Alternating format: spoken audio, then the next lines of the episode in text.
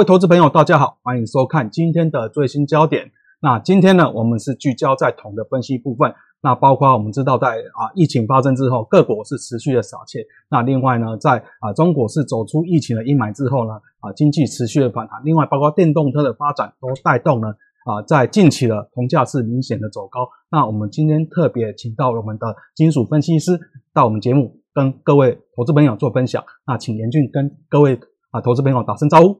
好，各位投资朋友，大家好，我是严俊。好，那啊，我们这次的主题会包括哪些呢？我们这次主要是聚焦在那个中国它开始复工复产之后嘛，目前的经济持续的发展。那另外就是在这个呃疫苗开始研发出来，然后开始甚至开始配送之后啊，整个市场的风险情绪提高，都带动基本金属其实都呈现一个呃延续走高的一个态势啊。那再配合说目前库存哦，其实呃之后会提到就是库存其实都是蛮低迷的一个状况，显示说。目前供不应求的状况确实是存在的，那再加上说这个呃未来一些新能源的发展啊，都渴望带动铜在发电啊等等的一些需求继续的一个成长，所以整体来看，在短线上对铜的展望部分，我们还是给予正面的一个评价。好，那我们再看一下呢，这个铜啊，在呃从一八年十二月以来的走势是呈现一个啊啊整理，然后向上的走势。那严俊请这一块做为我们做个分析一下。好，我们可以很很明显看到，其实从这个三月中下旬以来，铜价就持续维持一个正面上行的态势啊，那甚至来到数年的一个新高。是，那最主要就是因为中国需求实在是太强劲嘛。那目前这个疫苗研发的推动，又带动这个市场对于经济复苏的乐观情绪。那另外就是说，在中国，它也是在年两会的时候有宣布说，它要推出一些。新基建的一些刺激措施嘛，那配合说在供给的部分，两大产国智利跟秘鲁，因为疫情的影响，整个产量都是有所缩减的，所以说这个供不应求状况可能会延续到明年甚至后年。那所以说在这个情况下，配合说目前的一个三大交易所的库存都维持低档的一个情况之下，整体来看，目前对于铜价的看法。我们还是比较乐观来看待。好，那我们知道了啊，美元啊，今年也是啊持续的弱势，那人民币是一个走升的状况。那包括在啊人行的一些啊接近年前的一些动作呢，这边有没有特别地方？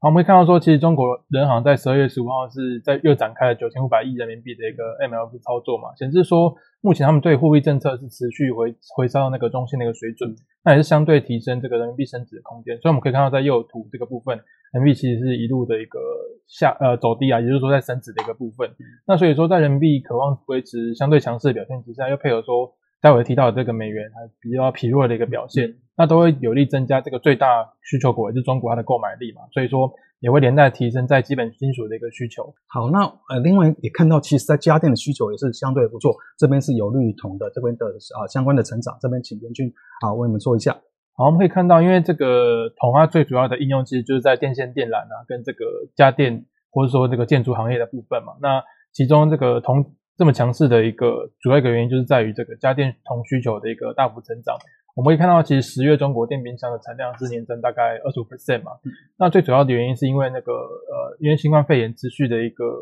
呃难以控制嘛，所以说面临封城的国家人民对于这个整个食品供给的保那个维维护啊，或是维持，就是感到担忧，所以他们会带动整个电冰箱的一个需求。是，因为冰箱它又用到用到很多电线电缆部分嘛，所以说连带会提升铜的一个需求。所以我们可以看到这个。呃，在这个右图的数据部分，已经已经是连续几个月都维持在五年高点的一个水准，所以说，在这个家电用的铜需求这一部分，其实是推升铜价走高的另外一个主要原因。而我们从中国的进口铜的状况呢，有看到哪些蛛丝马迹呢？好，那我们可以看到，刚刚有提到是家电的一个部分嘛，那从整体的一个需求来看，其实从我们这边下面两个数据也是非常明显嘛，就是中国它在十一月的未断钢铜跟这个铜材进口部分。哦，这跟二零一九年同期相比，增加大概十六 percent，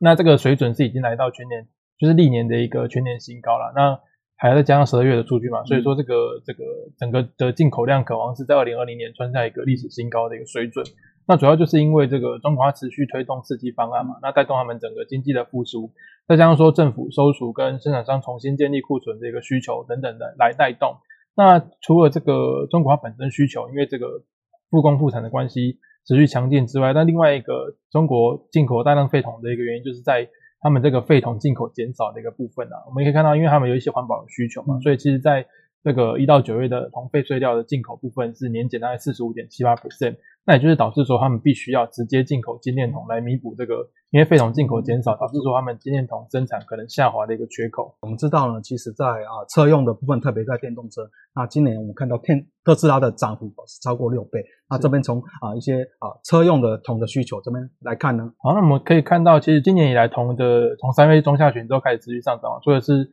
说实际的基本面的一个需求强劲，还有一些供给部分的干扰等等之外，其实还有另外一部分的。这个涨势是来自于对于未来需求的一个憧憬的。那最主要的利多就是在这个新能源发展的一个部分。那我们可以知道说，这个打造一辆电动车目前是需要大概接近九十公斤的铜嘛。那相较于我们传统的汽油车，大概只需要十五公斤的铜，也就是说这大概有三四倍的一个增加嘛。那在人类越来越注重环保嘛，那所以说电动车发展的一个趋势是势不可挡的。预计同时在未来几年将会涌现庞大的一个需求。那我们可以看到右边这个图，就是国际能源署它预估说，在二零四零年的时候，车辆的铜需求可能从二零一九年的水准大概成长两倍，来到八百六十万吨。那所以说，在这个呃汽车用铜这个部分哦，可能也是未来铜需持续发展的一个重点。好，那我们再从那个主要产铜大国来看这个减产状况，那请严俊做一些相关的分析。好，我们可以看到，就是在这个刚刚是主要提到需求面的部分嘛，接着我们再看供给面，其实因为受到今年呃疫情的一个影响嘛，所以很多的大型矿场都有一些。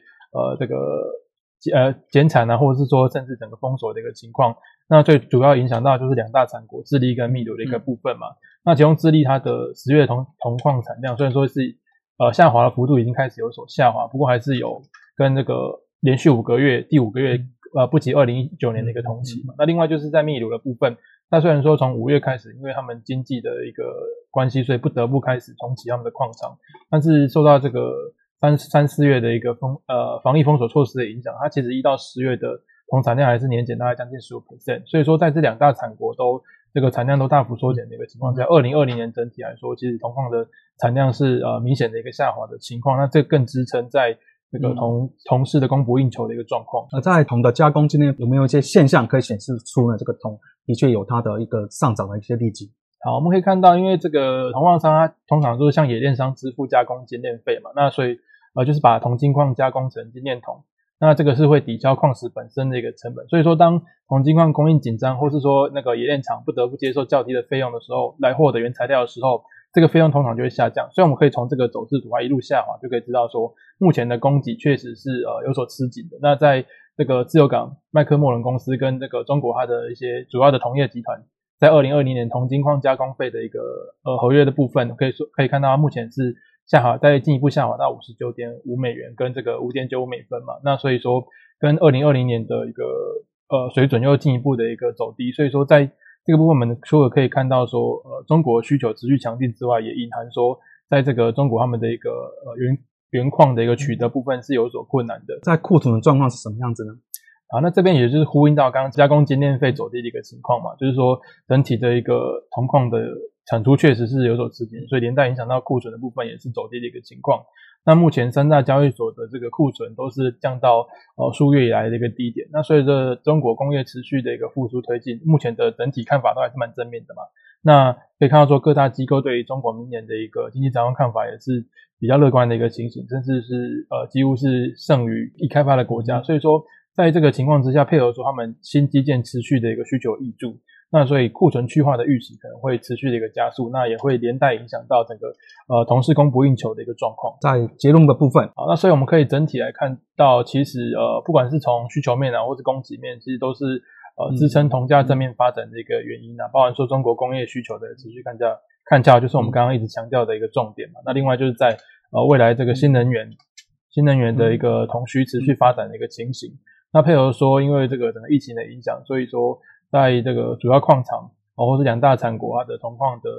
开采都下滑，那更不用说这个铜矿含铜率持续下滑，这个呃硬伤，那配合说库存的一个持续下滑，都提供铜价走高的一个动能。那所以说，虽然说呃近期是还是有这个变种病毒出现的这个利空原因的，但是因为疫苗进展还在持续嘛，那欧洲这边也开始呃大幅呃就是全面的一个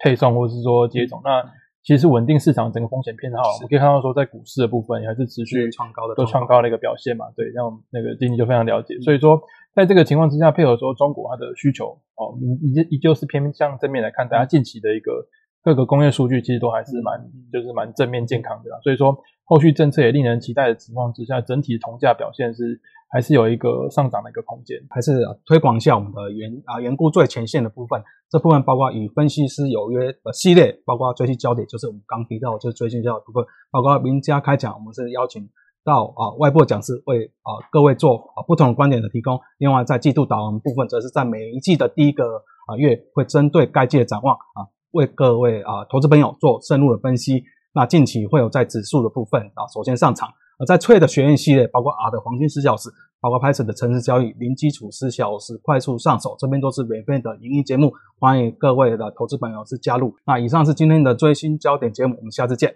谢谢，拜拜。